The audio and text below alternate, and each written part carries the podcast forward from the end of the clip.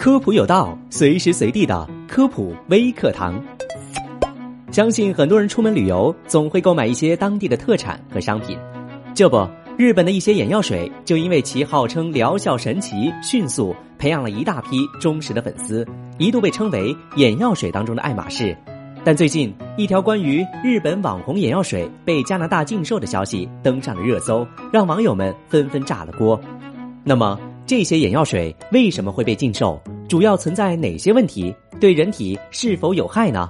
接下来，我们就一起来跟大家科普一下。从加拿大卫生部官网放出的新闻可以看出，主要被召回的是四种网红眼药水、一种痤疮凝胶以及一种洗眼液。原因是因为这些产品未被授权销售，同时产品当中含有的成分可能会对人体造成严重的健康损害。对比发现，这些眼药水包装盒上印有第二类、第三类医药品的字样。在日本，第二类医药品为需要注意副作用的药品，必须当面销售，不得通过电话、网络等形式销售。可见，在日本，该类药物是无法通过网购获取的。但由于其外形包装很好看，效果显著，从而深受年轻消费者的喜欢，导致了许多滥用情况的出现。此外，网红眼药水当中大多含有甲基硫酸辛斯地明和盐酸四氢唑啉，这是受到质疑的另一个原因。